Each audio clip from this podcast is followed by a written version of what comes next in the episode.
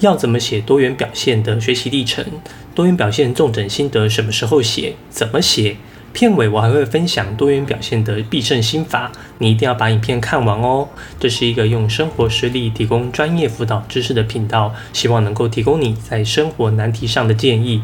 我是 Forty Seven，每周八分钟，云端辅导室陪你聊聊心理事。最近有些粉丝问我，为什么不教多元表现心得纵整怎么写？为什么不教自传怎么写？我告诉他们，时候还没到，先不要急。我认为这些四月再处理就好。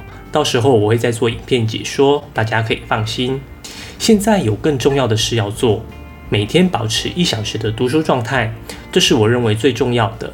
如果你现在到三月底都没读书，你会足足少两个月准备分科测验。更麻烦的，找回读书的感觉，你需要更多的时间。每天至少保持一个小时的读书状态，能够让你进可攻，退可守。找十二到十五个志愿校系。找志愿不是购物，找志愿更像是谈恋爱。告白之前要先了解对方，才能提高成功率。如果你到现在还没脱鲁，那就是我太难了。回到正题，你找到喜欢的志愿，就要先去好好了解这个校系，这样写学习历程才能有方向。修正重置学习历程档案。如果你不满意高一、高二上传的学习历程，这段时间也是很好重置的时间点。最近有些粉丝会来跟我反映，那会不会有时间点不吻合的问题，会让教授误解学生档案作假的问题？例如，我高一参加了一场科学竞赛，这份学习历程我写的不好，我高三好好的写反思跟历程，到这边为止都没问题。但有些粉丝跟我反映，他们不能选择以前的时间点。或者会被系统挡掉，无法上传。这部分其实都还需要理清，因为目前各校的学习历程平台都是各自找系统公司，各学校可能处理的方法都不一样。我猜可能是设定的问题。其实我在这支影片教大家重置，我也很担心给大家错误的讯息，于是我就到处去问相关人员，甚至也问了很多教授的看法。目前得出几个结论：今年是第一年，大学端也不知道会遇到什么状况。一切都要等到开始评分学习历程才会知道看到什么资料。另外，只要好好的在档案中说明清楚，也不会认为学生是作假。其实教授人都很好，也都会相信学生的档案。同学真的可以不用这么紧张。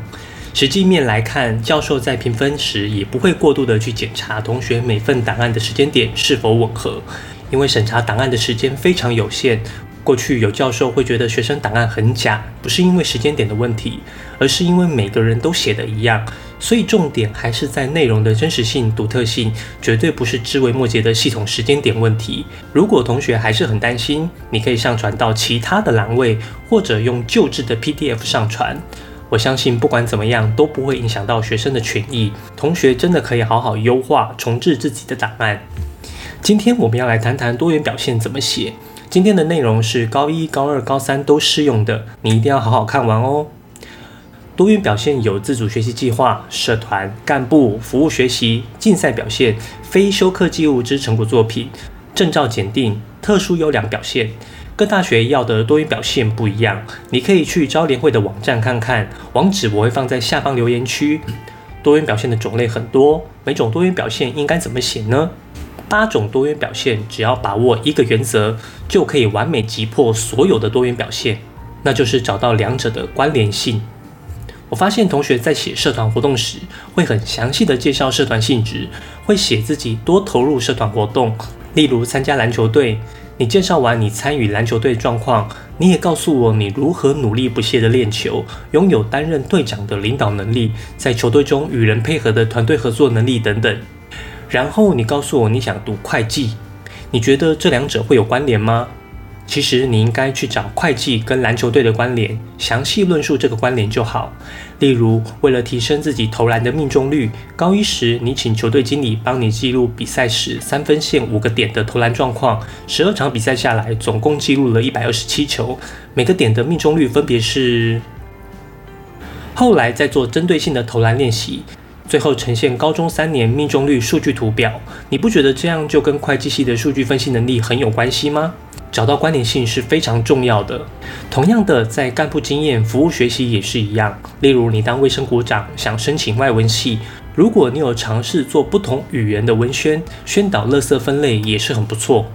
服务学习可以找关联的地方更多了，课程规划、筹措经费、行政安排等等，随便找都能跟科系相关。例如，做个成果文宣拉赞助经费，跟行销科系就很有关联。如果你不知道怎么找关联，你可以在下方留言，我们可以一起讨论。竞赛表现跟检定最关注的就是你有什么成就表现，只要跟科系有关联，那张证照奖状就很无敌。例如多益金色证书、APCS 第五级、全国数学建模优等等等，这些可量化的数据成就，重要性比你写漏漏等的心得反思还有用。那心得反思还要认真写吗？请问你会不认真写吗？我想，不管是谁都会认真写反思的，所以这个问题不需要问。我这边只是告诉你竞赛成绩跟反思在评分上的差别。非修课记录的成果作品就是课程学习成果以外的作品。如果你在家玩乐高积木、烘焙蛋糕、制作家族旅游计划等等，都可以是多元表现的成果作品。这边要提醒同学们，你的作品不要只有一张照片，你需要详细的描述你完成这个作品的历程。同样的，你的作品或者你的过程需要与科系属性有关联。例如，家族旅游计划不是只有观光系有关联，从食衣住行的旅游调查也可能与韩文系、社会系有关联。你需要从中找到连接点。特殊优良表现就比较难定义，但也因为难定义，它的表现范围就很广。除了从实际战绩呈现，例如各类比赛成绩，也可能是社会大众的肯定。例如，你的爱心服务行动有被报章媒体报道等等，或者你自己写的城市有被社会大众广泛使用，甚至是你的行动改变了某种氛围。例如，全校因为你的宣导，开始为弱势儿童进行募款活动，进而改善弱势儿童的就学权利，这些都需要在档案中详细的论述。看到这边的同学，不知道你有没有发现到关键的一点？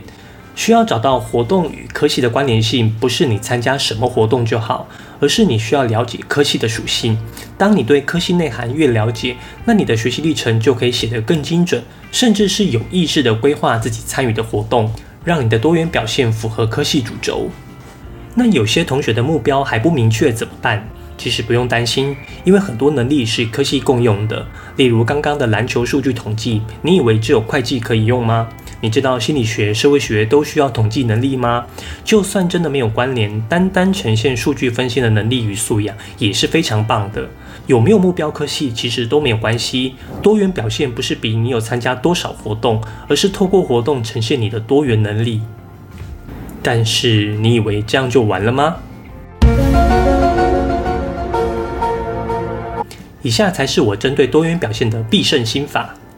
我发现很多同学都觉得参加一个很厉害的活动就可以搞定多元表现，像是我最近看到很多同学参加写信马拉松的活动，觉得有参加就有社会关怀。先不管你信件的深度如何，你觉得跟你申请同样科系的人是不是活动项目都跟你差不多？教授在短短的审阅时间内看到一堆人参加写信马拉松，大概会非常疲乏。你花很多心思的写信马拉松活动，可能就这样被埋没了。那应该怎么办呢？我的建议是，你应该发展一个属于你的独特标签。例如，写信马拉松这个活动，你为墨西哥的温蒂声援女权运动时，却遭警方枪击写信，你这份档案的独特标签可能就是女权主义。你为温蒂写信时，一定也找了很多女权主义的资料。你的多音表现就可以呈现你对女权主义的了解。如果你还可以更深层的找到你的独特标签，那在一堆写信马拉松的档案中，教授绝对可以记住你。假如你不知道怎么找你的独特标签，你也可以在下方留言，我们一起讨论。如果你觉得我的影片对你有帮助，希望你可以点个赞，不仅方便保存影片，也可以让影片推荐给更多有需要的人。如果你有什么升学相关的问题，或者希望我做什么主题的影片，可以在下方留言，我会一一回复你。云端辅导室陪伴你生活大小事，我们下周见。